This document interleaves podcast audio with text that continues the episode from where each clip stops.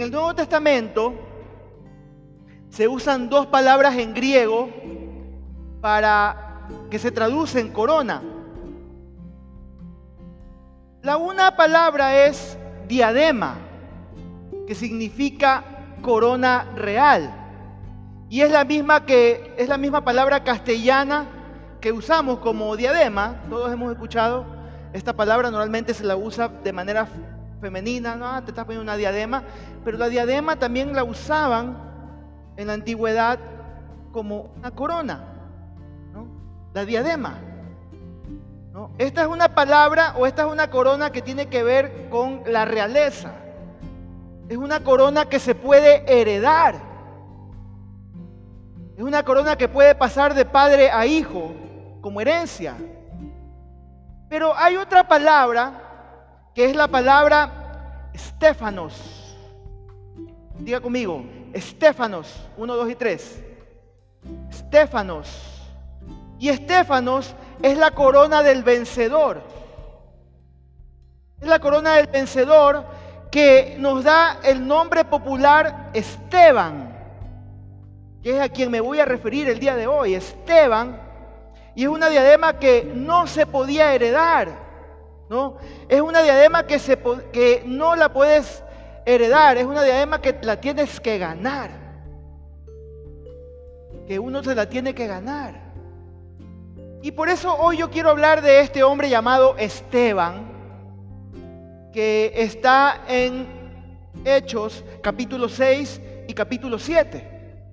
Esteban, un creyente lleno del Espíritu Santo, un hombre que fue coronado por el Señor. Apocalipsis 2.10 dice lo siguiente, sé fiel hasta la muerte y yo te daré la estéfanos o la corona de la vida. Eso es lo que quiere decir, lo que traduce la palabra corona en el griego, en el original. Sé fiel hasta la muerte y yo te daré la estéfanos o la Esteban de la vida. Esteban de la vida, ¿no? Y Esteban fue un hombre que fue fiel en la vida, pero también en la muerte. Un hombre que en todo momento fue fiel. Y por consiguiente, por su fidelidad, él fue de mucha de mucho ejemplo y de mucho testimonio para todas las generaciones venideras, incluidos nosotros, incluido usted y yo.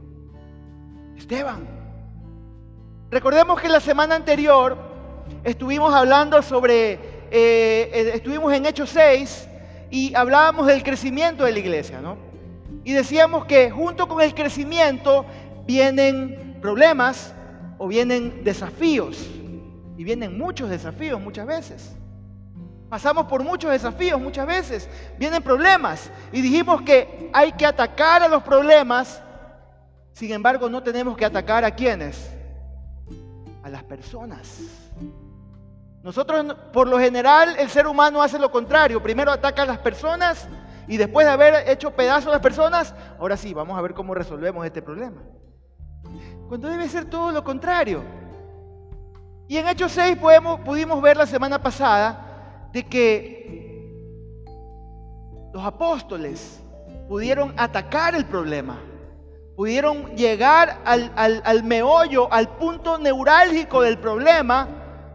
Y nosotros tenemos que hacer lo mismo, no atacar el problema, no atacar a las personas, sino a los problemas. Los hijos de Dios, la iglesia Centro Cristiano de Manta, le dice no a la murmuración, le dice no al chisme, le dice no atacar a la gente, menos cuando no está presente, y atacamos los problemas. ¿Cuántos dicen amén? Atacamos los problemas. Y, y, vemos que, ¿cuál fue la solución de estos hombres, de estos apóstoles? Ellos, ellos dijeron, escojan siete servidores ¿no? Para que se encarguen del trabajo de servir a las mesas, repartir los víveres, mientras que ellos seguían adelante con lo que el Señor Jesús les había encomendado. ¿Qué les había encomendado? Dedicarse a la palabra y dedicarse a la oración. Dedicarse a la consejería, dedicarse a disipular gente, dedicarse a trabajar en la obra del Señor para que la obra del Señor siga creciendo y van a delegar personas, nuevos líderes. Vamos a abrir, empoderar más oportunidades para que más personas puedan servir en la obra del Señor y mientras los apóstoles están trabajando en la palabra, en la consejería, en el discipulado, los líderes, los diáconos, los servidores se encargan de servir tanto en la iglesia como fuera de la iglesia. Amén. Y dice que después de esto la iglesia seguía creciendo. Después de esta solución al problema, la iglesia seguía creciendo, seguía creciendo, seguía creciendo. Y es lo que está pasando aquí en medio de nosotros. ¿Cuántos dicen amén a eso? Estamos creciendo, estamos creciendo. Porque estamos dando solución a los problemas. Estamos atacando los problemas, no a las personas. Y así vamos a seguir creciendo. Hermano querido, los problemas no son para renegar. Los problemas no son para amargarse. Los problemas no son para ahogarse en un vaso de agua. Los problemas son oportunidades para examinar nuestro trabajo o el ministerio y descubrir los cambios que hay que hacer. Los cambios que hay que hacer porque eh, la vida, la constante de la vida son los cambios. Cuando hay vida es porque hay cambios, hay cambios, hay cambios. Y el cambio es crecer, crecer, crecer. No le tenga miedo a los cambios. No se siente intimidado por los cambios, no se sienta celoso por las personas que están tomando liderazgo. Más bien diga, yo me meto, yo voy contigo, yo me meto en la visión. Ese es el tipo de personas que estamos esperando aquí. Ese es el tipo de gente que queremos aquí entre nosotros. Amén. Y los apóstoles descubrieron el problema, buscaron la solución, delegaron, levantaron a más personas, les empoderaron y para que ellos también se metan a servir. Estamos hasta aquí, recordamos, hicimos esta retroalimentación, estamos claros hasta aquí, ¿no? Entonces, entre los servidores escogidos se encontraba este hombre llamado, ¿cómo se llamaba? Esteban. Esteban, de quien quiero resaltar en esta mañana tres aspectos de su fidelidad. Tres cosas claves y claras que te van a servir a ti, no solamente para ser servidor aquí en la iglesia, también te van a servir cuando estés en tu trabajo, cuando tengas que servir a tu familia, cuando tengas que ser un esposo fiel y cambiar esa actitud de, tienen que servirme porque yo aquí soy el hombre de la casa. Fuera eso. Nosotros somos nuestros primeros servidores en nuestros hogares. ¿Cuántos hombres dicen amén aquí? Ah, ¿Cuántos hombres dicen amén aquí? Los hombres somos los primeros servidores en nuestra casa. Hasta al lado de la esposa.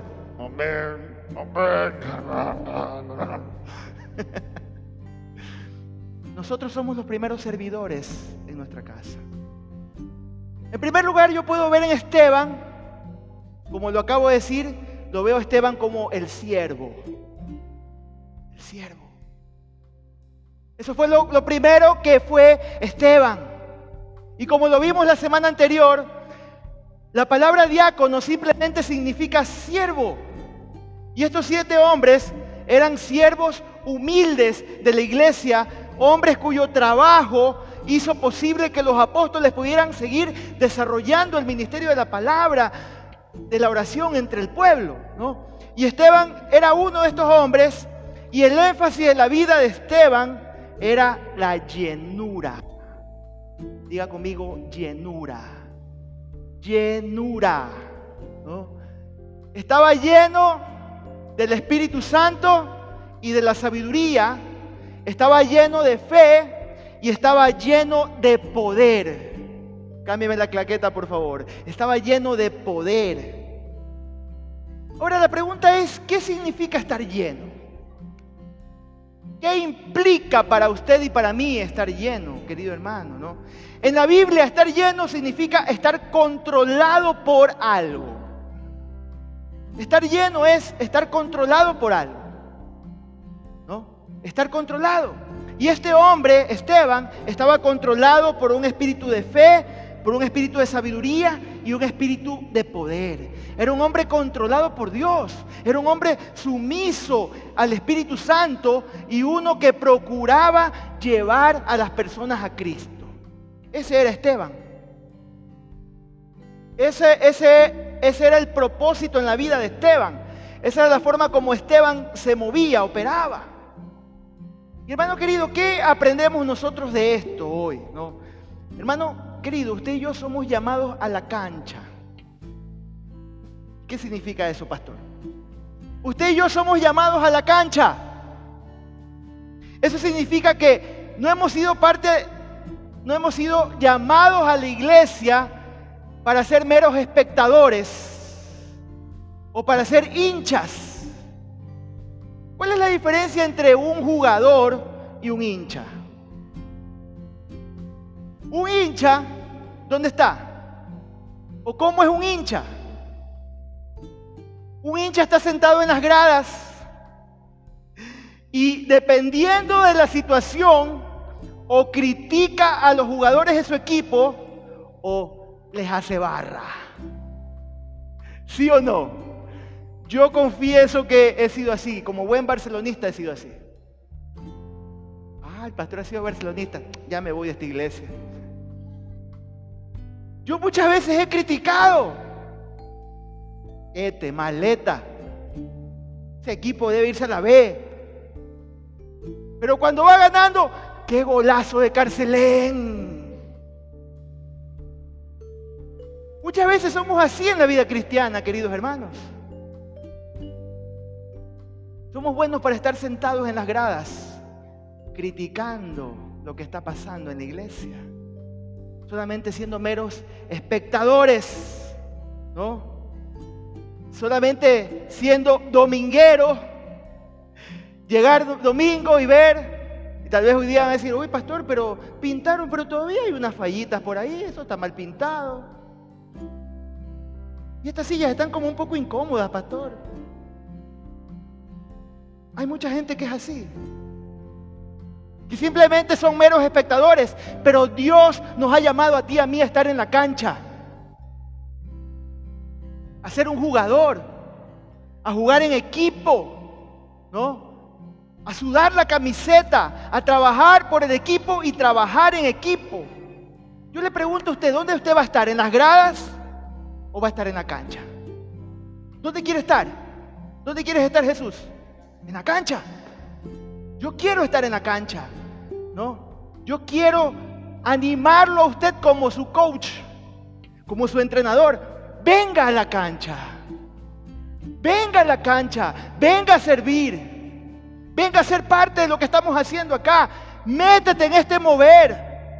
Venga a meter goles con nosotros al diablo, a meterle todos los goles que podamos. Venga a la cancha. No, hay mejor, no hay nada mejor, hermanos, para, para nosotros que dar nuestra vida por otros. Vivir para nosotros mismos es aburrido, ¿sabe? Es lo más aburrido que puede haber. Pero cuando usted y yo vivimos para servir, Estamos vivos. Me siento vivo cuando estoy sirviéndole al Señor. Vivo para otros, para bendecir, para amar, para acompañar. Deja de pensar en ti mismo, amado, y ven a la cancha. Ven a la cancha. Eres bienvenido a ser parte de esta cancha. Y número dos, ¿qué otra cosa aprendemos de Esteban el siervo? Número dos, los que son llamados a la cancha deben estar llenos de Dios. Deben estar consagrados. Lo que tú y yo hacemos para Dios es sagrado. Este altar es sagrado. Esa cabina es sagrada. Esa puerta es sagrada. Y las personas que toman cualquier tipo de responsabilidad, privilegio. Quiero llamarlo privilegio. Aquí no es que voy porque me da la gana y si no, privilegio. Si yo soy parte es porque tomé una responsabilidad y no lo hago para el pastor, no lo hago para la iglesia, lo hago para mi Señor. Y es un privilegio. Y si es un privilegio, usted y yo, ya sea que estés aquí arriba como director, como músico, como predicador, o que estés allá como servidor en las puertas, ofrendas, santa cena, consolidación, o que estés discipulando en las casas, en un grupo pequeño o en la célula, donde sea que estés, tú y yo tenemos que estar llenos de Dios, como estuvo Esteban. Esteban estuvo sirviendo mesas, pero estaba lleno de Dios. Esteban estaba con un delantar, tal vez recogiendo cosas que habían regado las viudas, pero estaba lleno de Dios. Usted y yo tenemos que estar llenos de Dios para servir. Y yo sé que muchos esta verdad la toman muy a la ligera, hermanos. Vivimos tiempos en cuando el estar lleno de Dios ya no es, ya es optativo. Vivimos tiempos en el que estar llenos de Dios ya no importa. Ven y sirve, no importa cómo estés. Ahí te vas convirtiendo en el camino. No. Necesitamos gente llena de Dios. Para lo que sea que hagas para Dios. Llenos de Dios. Llenos de Dios. Dios, gente, Dios necesita gente llena de fe, llena de poder, llena de gracia. ¿Y sabes cómo se logra eso? cuando tú tienes una comunión viva y personal con el Señor. No se, no, se hereda. No se hereda. No viene Tinkerbell, me gusta usar a Tinkerbell y te pone la varita mágica y ¡pip! Ya estás lleno de Dios. No.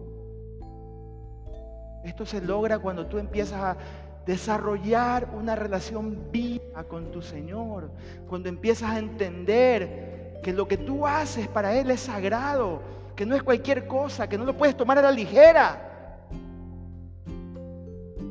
No puedes pensar que esto es como para cualquiera, no es para cualquiera, es para los que han sido transformados por la sangre de nuestro Señor Jesucristo y viven una vida para Él. Para ellos es esto. Y Esteban nos enseña esta verdad, hermano. Tal vez usted dice hoy, pastor, es que usted no sabe cómo es mi vida. Usted no sabe cómo es mi vida de ocupada, pastor. Yo tengo muchas ocupaciones. No tengo tiempo para hacer ni mi devocional diario, ni para servir, ni para estar lleno de Dios.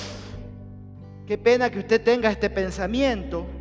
Qué pena que usted tenga esta manera de pensar y que se lo haya creído y que se haya, le hayan vendido este pensamiento. ¿Y sabe por qué? Se lo voy a demostrar. Hermanos, lo que yo veo en Esteban es que era un laico, que de seguro tenía familia, que de seguro tenía trabajo, era un hombre ocupado, pero decidió servir a la iglesia y estaba lleno del Espíritu Santo, producto de su relación con Dios. No hay excusa, no hay excusa, no hay excusa. O sí las hay, pero no son valederas.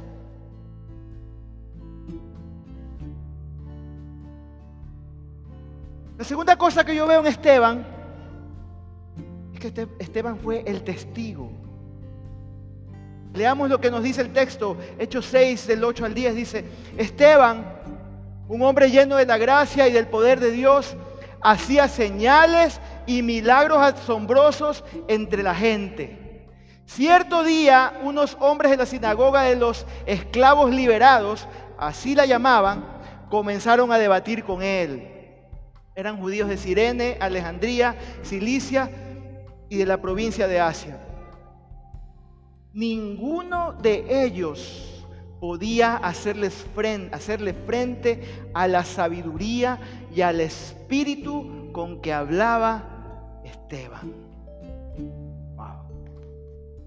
Permítame tomar agüita.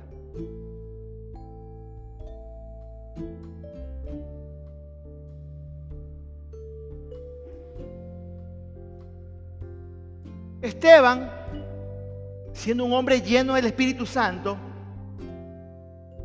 no limitó su ministerio a servir a las mesas. Esteban también ganaba a los perdidos. Esteban también hacía milagros. Hasta entonces, hasta ese momento, los únicos que hacían milagros, ¿quiénes eran? Dice que los apóstoles eran los únicos, por la mano de ellos se hacían milagros entre toda la congregación. Pero llegó un momento en que Dios ahora también le dio ese poder a Esteban y esto fue parte de, un, de su plan de utilizar a Esteban para dar testimonio a los dirigentes de Israel. Ese era el propósito que Dios tenía con Esteban. Ese era el plan que Dios tenía con Esteban. Era lo que Dios quería para este hombre, ¿no? Y así como Esteban, hermano, Dios le ha llamado a usted a ser un testigo de su amor. Dios quiere que, sí, quiere que, que, que usted le sirva. Que usted sirva en su casa, que usted sirva aquí en la iglesia. Que seamos buenos siervos del Señor, servidores de Dios. ¿no? Pero también el, Dios, en el lugar que Dios lo ha plantado, ya sea en su casa, en su trabajo, en su empleo, en su empresa, donde sea que usted está, Dios lo ha plantado ahí para qué? Para que usted hable, para que usted comparta con sus familiares, con sus amigos, con sus compañeros de trabajo, con sus vecinos, con sus empleados. Ahí en ese lugar donde usted está, ese lugar que usted tiene, ese lugar donde usted trabaja, es un pretexto o es un medio que Dios le ha dado para que usted lo glorifique a Él, para que usted comparta de Él, para que usted enseñe la palabra. Mientras usted está sirviendo, usted está compartiendo. Amén. Mientras usted está sirviendo, Usted está bendiciendo con sus palabras, con su boca. Usted está enseñando la palabra. Usted le está diciendo a la gente, ven a mi iglesia, te invito el domingo, ven conmigo. Eso es lo que estamos haciendo. O eso es lo que deberíamos hacer, hermano. Ahora yo le pregunto a usted, ¿por qué no habla de su fe? ¿Por qué no habla de su fe? Pastor, pero está siendo muy confrontativo. Bueno, ¿por qué usted no habla de su fe? Pregunto. ¿Por qué no le habla a todo el mundo lo que usted cree? ¿Tiene vergüenza? ¿Le da vergüenza? ¿Por qué no habla de su fe? ¿Se siente intimidado por su jefe? ¿Por sus familiares?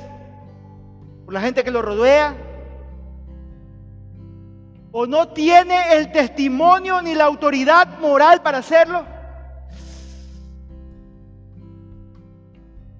Solo usted lo sabe.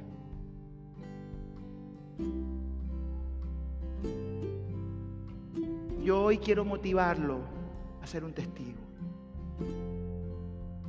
Yo hoy quiero motivarlo a abrir su boca lo desafío esta semana a compartir con alguien su testimonio. O lo desafío esta semana a decirle a alguien, vamos a la iglesia, te paso viendo. Ven, ven conmigo. Quiero que tú veas lo que yo hago el domingo, lo que está pasando con mi vida, a dónde yo me congrego, con qué personas me estoy juntando. Lo desafío que este domingo traiga a alguien con nosotros, ¿no? Porque mire lo que la Biblia dice de usted. Lea lo que la Biblia dice de usted. Cámbiame la claqueta, por favor. Lea lo que la Biblia dice de usted. ¿Qué dice la palabra de Dios ahí? Léalo conmigo. Uno, dos y tres. Pero ustedes son linaje escogido, real sacerdocio, nación santa, pueblo que pertenece a Dios. ¿Para ser un adorno? ¿Para qué? ¿Para qué? ¿Para qué? Para que proclamen, para que anuncien, para que digan, para que hablen, para que no te quedes callado, para que hables de las virtudes, de las obras maravillosas de aquel que nos llamó de las tinieblas a su luz admirable. A eso te ha llamado el Señor. A que hables y no te calles. Y Esteban lo hizo así. Mientras vivía su vida cotidiana, él estaba predicando. Mientras vivía su vida cotidiana, él hablaba. Y Esteban lo arrestaron mientras él estaba predicando y fue llevado ante la Junta Suprema. Fue llevado ante el concilio. ¿Y qué hicieron ahí en ese concilio? Algunos hombres fueron persuadidos algunos testigos falsos, no sé por qué me siento identificado. Algunos testigos falsos fueron persuadidos. ¿Para qué? Para que dijeran mentiras contra él. Para que digan mentiras contra él. Versículo 15. En ese momento, todos los del concilio supremo, ese juicio, fijaron la mirada en Esteban porque su cara comenzó a brillar como la de un ángel.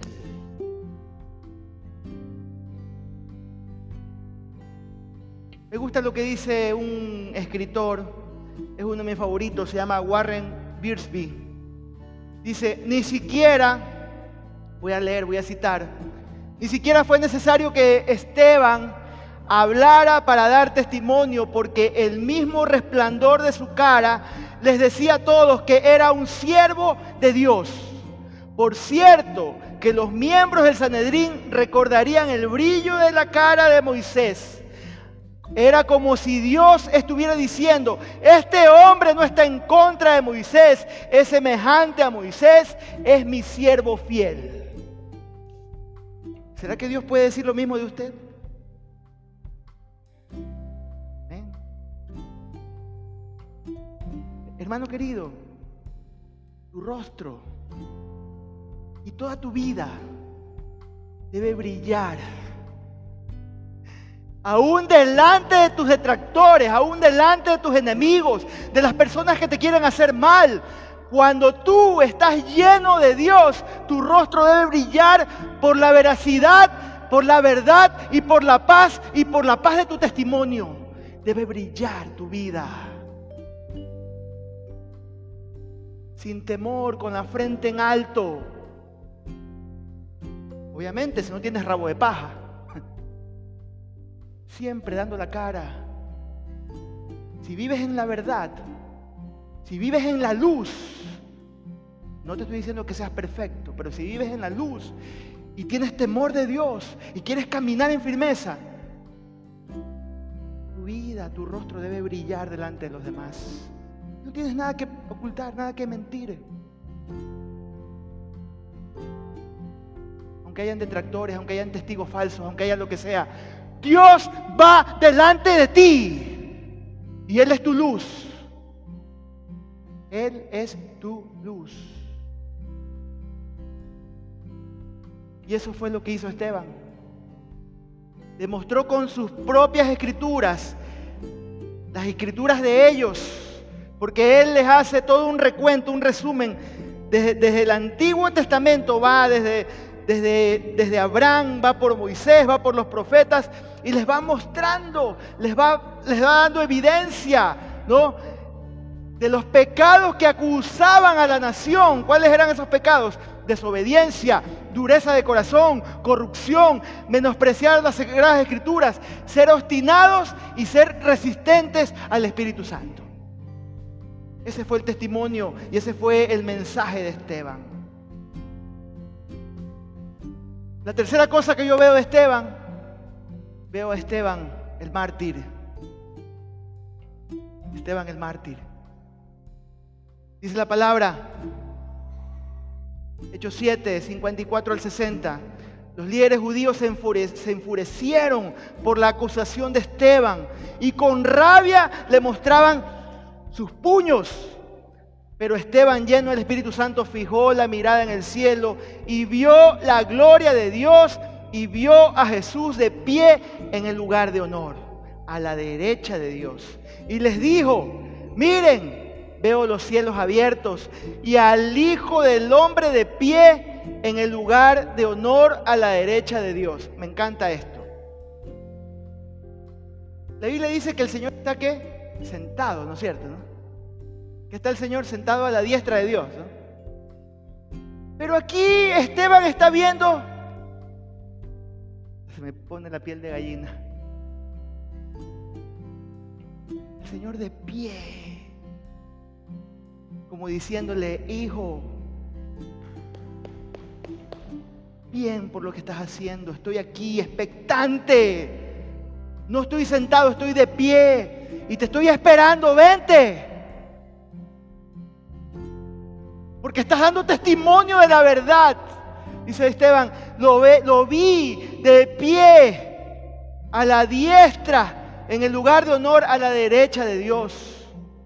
Entonces, ellos, todos los líderes religiosos, taparon sus oídos con las manos y empezaron a gritar, se lanzaron sobre él, lo arrastraron fuera de la ciudad y comenzaron a apedrearlo. Sus acosadores se quitaron Sus acusadores se quitaron las túnicas y las pusieron a los pies de un joven que se llamaba, ¿cómo se llamaba este joven? Saulo. Quédese con ese nombre por un ratito. Mientras lo apedreaban, Esteban oró, Señor Jesús, recibe mi espíritu. Cayó de rodillas gritando, Señor, no los culpes por este pecado. Dicho esto, murió. Murió. Y tal vez en este momento nos podemos preguntar,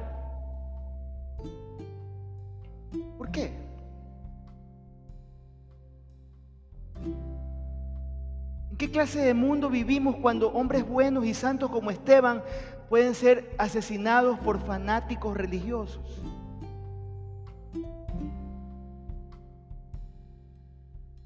Pero es igual el día de hoy. Hay secuestros de rehenes, bombas que matan o mutilan inocentes, asesinatos y todo en el nombre de o política o religión. Desafortunadamente es así. ¿Y saben por qué, hermanos? Porque el corazón del ser humano no ha cambiado ni puede ser cambiado sin la gracia de Dios.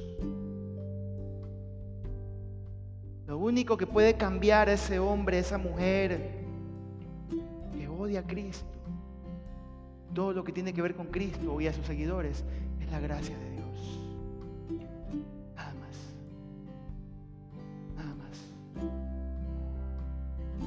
Concluir aquí con una pregunta.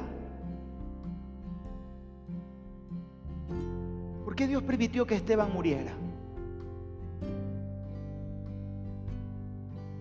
¿Por qué Dios permitió que este hombre que estaba haciendo un excelente trabajo como servidor y que estaba haciendo milagros y estaba testificando a todo el mundo, ¿por qué permitió que muriera? En una ocasión un ateo le preguntó, un ateo burlador le preguntó a un predicador en la calle, ¿por qué no hizo Dios algo por Esteban cuando lo estaban apedreando? Y el predicador respondió, Dios sí hizo algo por Esteban. Le dio gracia de perdonar a sus asesinos y orar por ellos. Respuesta, respuesta perfecta, hermanos. ¿Por qué Dios permitió que Esteban muriera? Para la iglesia de Jerusalén, la muerte de Esteban significó liberación. ¿Por qué, pastor? Recordemos que hasta este punto, Hechos 7, la iglesia en Jerusalén solamente le estaba predicando a los judíos. Estaban predicándole al judío, estaban tratando de ganar al judío. Estaban solo viviendo en Jerusalén. La iglesia no había salido de Jerusalén. Recordemos lo que el Señor les había mandado a la iglesia en Hechos 1.8 y me serán testigos ¿Dónde? En Jerusalén, por toda Judea, Samaria y hasta lo último de la tierra. Y ellos no, no estaban avanzando hasta ahí. Se habían quedado ahí, estaban cómodos en casa, a pesar de las persecuciones, no querían salir y tenían todavía conflictos con predicarle a personas como nosotros, o sea, a los no judíos, a los gentiles. Solamente le predicaban al judío. Pero con la muerte de Esteban, para que usted sepa, ellos fueron llevados y fueron dirigidos a llevar el mensaje primero a los samaritanos, sus enemigos acérrimos. Qué interesante. Llevaron el mensaje primero con Felipe, el otro diácono que el que vamos a hablar la semana que viene, fue a Samaria y hubo un avivamiento en Samaria. Llevaron la palabra a Samaria y después lo llevaron a los gentiles. Ya vamos a ir viendo más adelante cómo se fue desarrollando todo esto, ¿no? Una vez más, querido hermano, los planes malévolos de Satanás ayudaron a que la iglesia siga avanzando, pueda salir fuera y cumplir con la gran comisión. Serán testigos en Jerusalén, en toda Judea, en Samaria, hasta lo último de la tierra. Por eso, por eso Dios permitió la muerte de Esteban. Pero para que sepa, Esteban está ahí arriba, en la presencia de Dios, nuestro hermano Esteban. Y cuando llegó, fue coronado. Le dieron la corona del vencedor. ¿Cuántos quieren la corona del vencedor? Yo la quiero. Yo estoy trabajando por ella. Y espero que usted también la ame y la quiera. Pero también la muerte de Esteban, querido hermano, a la larga significó salvación. Salvación. Dice el texto que mientras apedreaban a Esteban, un joven llamado Saulo, un joven llamado Saulo era testigo de lo que estaba ocurriendo. Estoy más que seguro que Saulo estuvo también en el juicio. Él escuchó las palabras de Esteban, él vio el denuedo, él vio eh, la pasión por su Señor, él vio la valentía con la que él predicaba. Y yo creo que Saulo se volvió loco. Cómo puede haber tanta vehemencia y tanta verdad en este hombre y cómo puede saber las escrituras. Y Dios usó a Esteban para que este hombre fuera tocado, ¿no? Fuera tocado por el Espíritu Santo, ¿no? Yo, me imagino verlo a Saulo ahí vuelto loco, viendo que le estaban tirando piedras a Esteban y él está ahí, Señor, recibe mi espíritu. Señor, no le tomes en cuenta sus pecados. Más loco se volvía Saulo. ¿Cómo puede pasar esto con este hombre? ¿Cómo puede, cómo puede estar muriendo en este momento por un hombre al que matamos hace algunos meses atrás?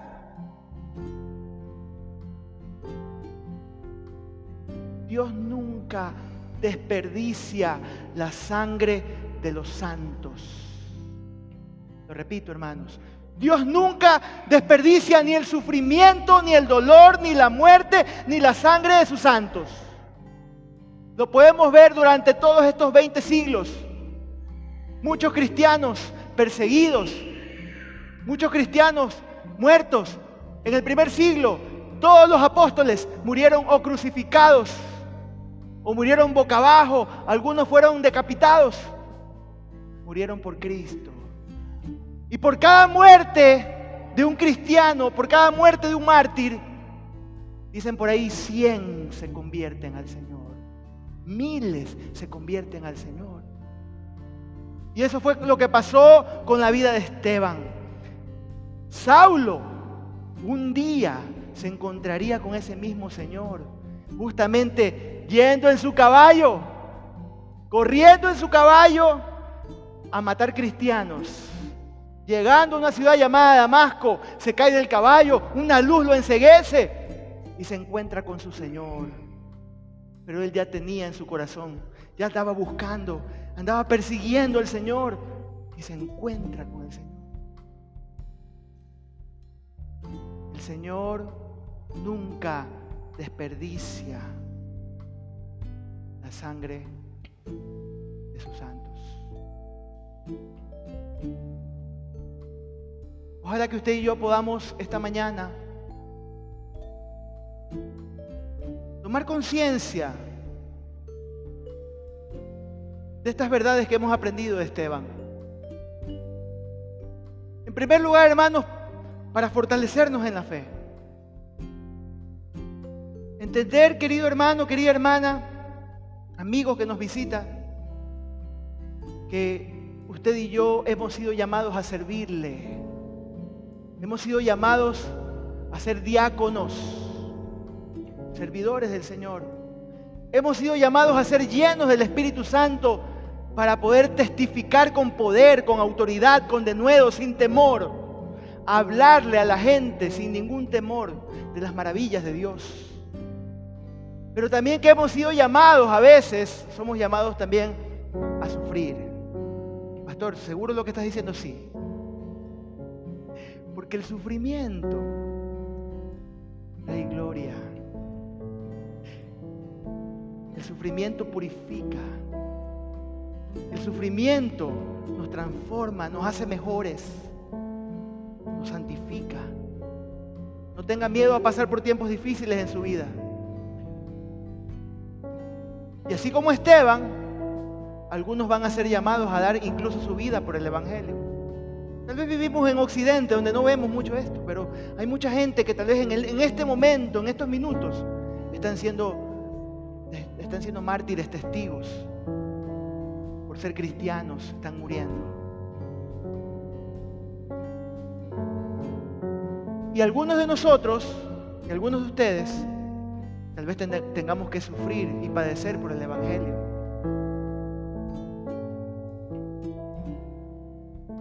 mi pregunta es aquí, ¿qué tan radical es tu fe? ¿Qué tan firme estás al punto de decir, para mí lo más importante de mi vida es Cristo? Ya sea que seas un diácono, un servidor, ya sea que seas un predicador, un músico, alguien que está en la puerta, alguien que está sirviendo las mesas, alguien que está llevando, está predicando en su célula, en su discipulado. ¿Qué tan radical eres con tu fe?